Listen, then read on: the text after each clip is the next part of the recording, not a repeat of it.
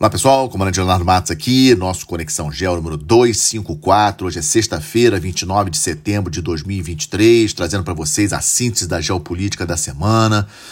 É, lembrando que estamos no é, um canal no YouTube, no Spotify, Apple Podcast, mas também página é, no Instagram, Facebook e no Twitter. Se vocês gostam de acompanhar a geopolítica, também deem sempre uma olhadinha lá é, nessas redes sociais, onde temos a página do Conexão Gel e eu procuro é, postar diariamente algumas notícias que considero relevantes aí na geopolítica global. E falando em geopolítica global, a síntese da geopolítica dessa semana, eu trouxe para vocês como tema mais importante na minha avaliação, crise no Mercosul. No início desse ano, a Argentina iniciou a cobrança de um pedágio é, que é irregular, de acordo com o tratado da hidrovia Paraná-Paraguai, no trecho argentino é, do Rio Paraguai.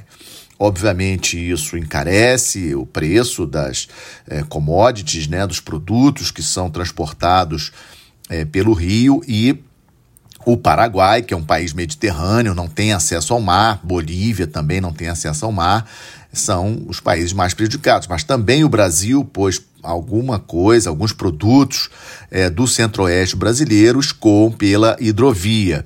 E essa crise foi se arrastando, ganhou, ganhou bastante, digamos assim, é, impacto é, nas últimas semanas, quando o Paraguai resolveu é, cortar o fornecimento para a Argentina da energia de, da hidrelétrica de Iaceretá. A hidrelétrica de Iaceretá, como a hidrelétrica de Itaipu, ela é uma hidrelétrica binacional, Paraguai e Argentina. É, da mesma forma como Itaipu, metade, a metade da energia que cabe ao Paraguai, parte dessa energia o Paraguai vendia para a Argentina. Mesma forma como acontece com Itaipu, parte da energia o Paraguai tem direito a 50% dessa energia e o Paraguai vende parte dessa energia para o Brasil. No caso da Argentina, o Paraguai, alegando que a Argentina é, não está pagando, tem dívida é, com o Paraguai em relação à hidrelétrica, em relação aos custos da energia que o Paraguai transfere para a Argentina. O Paraguai, então, é, é, passo, passo, parou de fornecer essa energia lá de Aceretá para a Argentina e a situação na Argentina ficou muito séria. Eles tiveram que começar a comprar energia do Brasil por um preço muito mais caro do que pagavam para o Paraguai. Resumo da história.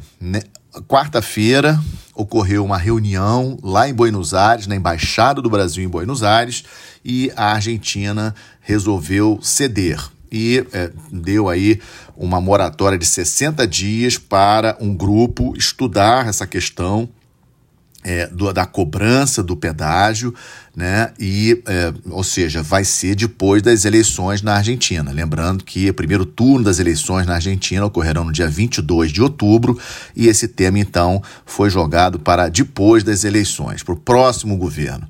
Mas demorou muito. Né? Acho que o Brasil, como é, líder regional, deveria ter atuado mais cedo nessa questão. Muito estresse na região ali do Rio Paraguai, embarcações paraguaias eh, chegaram a ficar retidas pelos argentinos e uh, algo pior poderia ter acontecido. E nós não tamos, estamos precisando de uma crise dessas no Mercosul agora, quando estamos tentando finalizar o, o acordo aí que já eh, dura, essas negociações já vão aí muitos anos com a União Europeia, um grande acordo é, econômico entre Mercosul e União Europeia. Então quis passar para vocês essa crise, considero aí que foi uma crise, ainda não está totalmente resolvida, porque essa comissão vai estudar o caso da cobrança do pedágio, quanto é. Achei importante compartilhar com vocês, inclusive até porque essa semana tivemos essa solução temporária aí dos 60 dias de moratória, ou seja, teremos aí 60 dias para essa questão ser estudada, sem cobrança do pedágio nos próximos 60 dias. O segundo tema que trago para vocês, atualização semanal do conflito da Ucrânia, o conflito mais importante da Europa desde a Segunda Guerra Mundial. A gente não pode esquecer isso. Eu começo essa síntese da situação é, do conflito da Ucrânia com a presença, eh, semana passada eu comentei no último Conexão Gel, que o Zelensky falou na ONU, mas depois da ONU ele esteve com o presidente dos Estados Unidos lá em Washington e em seguida com o primeiro-ministro do Canadá lá no Canadá. O que, que o Zelensky tenta? É manter se nos holofotes, manter-se na mídia, manter a questão da Ucrânia na mídia, para que a sociedade, né, os países que estão apoiando é, a Ucrânia sigam apoiando. Estados Unidos e Canadá, dois países importantíssimos aí da OTAN e que estão ajudando o esforço de guerra da Ucrânia.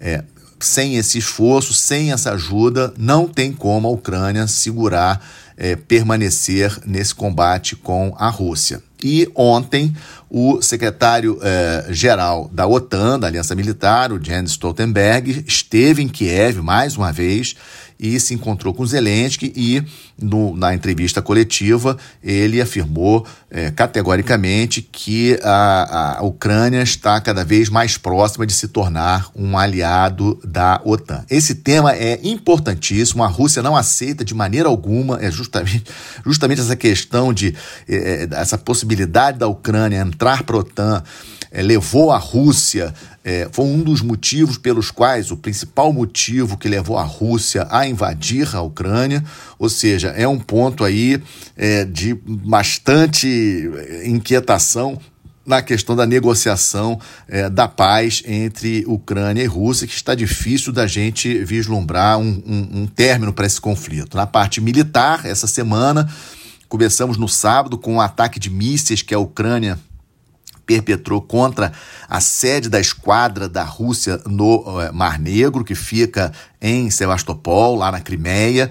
E a Ucrânia chegou a, afirmar que o comandante da esquadra russa da, do Mar Negro tinha sido morto nesse ataque. A, a Rússia é, negou, depois apresentou cenas é, mostrando o seu almirante em alguns eventos para dizer que ele não tinha morrido. Mas, sem sombra de dúvidas, a Ucrânia é, mostrou que tem condições de perturbar, digamos assim, a Rússia e, inclusive, dificultar a permanência da sede da esquadra russa lá em Sebastopol. Vocês não tenham dúvida que dentro lá é, do Estado-Maior russo esse tema já deve ter sido discutido da possibilidade de se transferir o comando da esquadra russa de Sebastopol é, para Novorossiysk, que é uma cidade, é, um porto uma, russo que fica também no Mar Negro, importantíssimo, por sinal, em termos comerciais, onde já existem alguns navios de guerra da Rússia.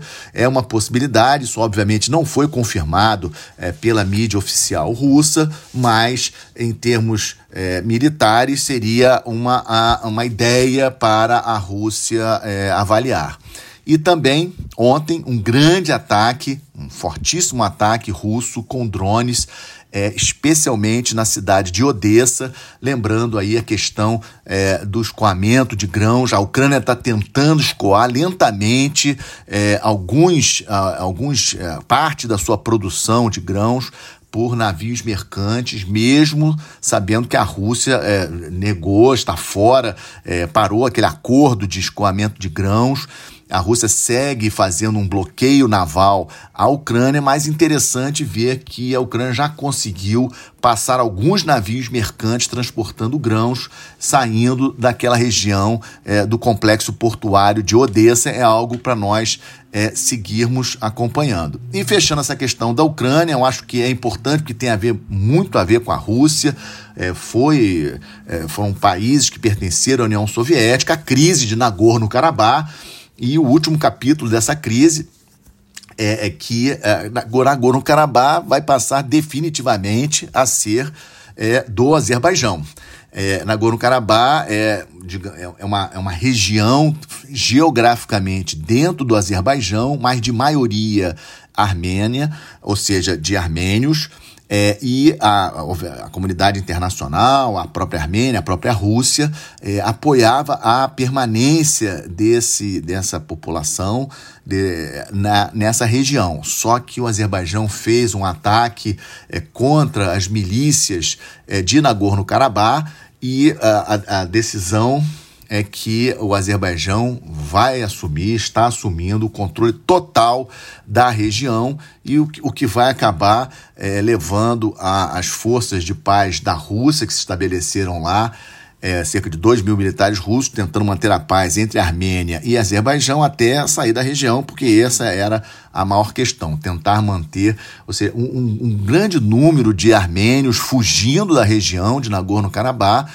tudo indica que Nagorno-Karabakh passará a ser realmente uma parte do território azerbaijão, azerbaijano e com controle total do governo é, desse país. Uma vitória é, do Azerbaijão, um país que está bastante, é, é, bastante importante naquele Cáucaso ali no sul, é, na fronteira sul ali da Rússia, e a Rússia não quer, não quer confusão, a Rússia tradicionalmente apoiando muito a Armênia, com duas bases até na Armênia, mas claramente nessa questão agora deu para perceber que a Rússia não tem perna, não tem é, como é, é, intervir nessa questão, porque a prioridade, como não deveria deixar de ser, é o conflito na Ucrânia. A Rússia não tem efetivos militares, não tem poder militar suficiente para abrir uma nova linha de frente. Então, tipo que ele largou de mão Nagorno-Karabakh, deixando aí o Azerbaijão tomar conta dessa região, meio que deixando de lado aí a sua aliança com a Armênia. E aí vamos para o Estamos de Olho, quadro já tradicional aqui do nosso Conexão Gel, começando com a decisão do presidente Macron da França de retirar as tropas francesas do Níger até o final do ano. 1.500 militares franceses. O presidente Macron eh, declarou isso no último domingo. E eh, vocês sabem que teve aquele golpe eh, de Estado no Níger em julho e o Níger é o segundo maior fornecedor de urânio para a França, responde mais ou menos por 20% de todo o urânio que a França compra. A França depende demais do urânio, porque 70% da energia elétrica francesa vem das suas usinas nucleares, e, como eu falei, o Níger responsável por 20% de tudo que a França é, consome. E a decisão é, do presidente Macron de retirar as tropas leva a incerteza com relação a, a, a, esse acordo, a presença da empresa Orano, que é uma empresa é, estatal francesa que atua dentro do Níger é, na extração do urânio. É, e, e, esse urânio, por sinal, uma curiosidade para vocês, ele sai pelo porto de Cotonou, no Benin. É, já que o Níger não tem acesso ao mar, e é, mas a França ela tem outros fornecedores. O maior fornecedor de urânio da França é o Cazaquistão, tem também o Uzbequistão, Austrália, Canadá, Namíbia, ou seja, uma estratégia inteligente da França para não ficar dependendo de apenas um país é diversificar os seus fornecedores. Então vamos aguardar se temos mais alguma informação com relação à produção de urânio, ou digamos assim, a exportação de urânio do Níger para a França. Por enquanto, nenhuma novidade segue como estava. E também ficamos na pergunta: é, e os mil militares dos Estados Unidos que estão no Níger, numa base de. É, é, importante que os Estados Unidos têm no Níger de combate aos grupos extremistas ali naquela região do Sahel africano. Também uma dúvida que fica no ar. Outro tema também do Estamos de Olho, a situação no Oriente Médio, algumas novidades é, segue as negociações aí que estão sendo intermediadas pelos Estados Unidos para que Israel e Arábia Saudita finalmente estabeleçam, se reconheçam mutuamente. É um ponto importantíssimo, mas é muito complicado. A Arábia Saudita quer é, que os Estados Unidos se comprometam numa aliança militar é, com a Arábia Saudita, em termos de proteção, garantindo a proteção da Arábia Saudita. É, só que o governo atual dos Estados Unidos, né, Partido Democrata, Biden, Partido Democrata, parte do Partido Democrata, não quer nem ouvir falar de uma aliança militar com a Arábia Saudita, considerando aí como é que as coisas são em termos de democracia, se é que nós podemos falar em democracia, na Arábia Saudita. E é, outra notícia, quarta-feira, um lançamento exitoso é, de um foguete do Irã transportando um satélite militar. É a terceira vez, ou terceira vez que o terceiro satélite militar iraniano lançado do próprio país, que mostra a capacidade tecnológica do Irã. Outro tema importante essa semana que me chamou a atenção: uma parada militar é, ocorrida na Coreia do Sul depois de 10 anos. A última parada militar que ocorreu na Coreia do Sul foi em 2013, ou seja, o novo governo conservador da Coreia do Sul mostrando é, que não vai mais aceitar é, pacificamente as provocações da Coreia do Norte, é algo que devemos estar bastante atentos.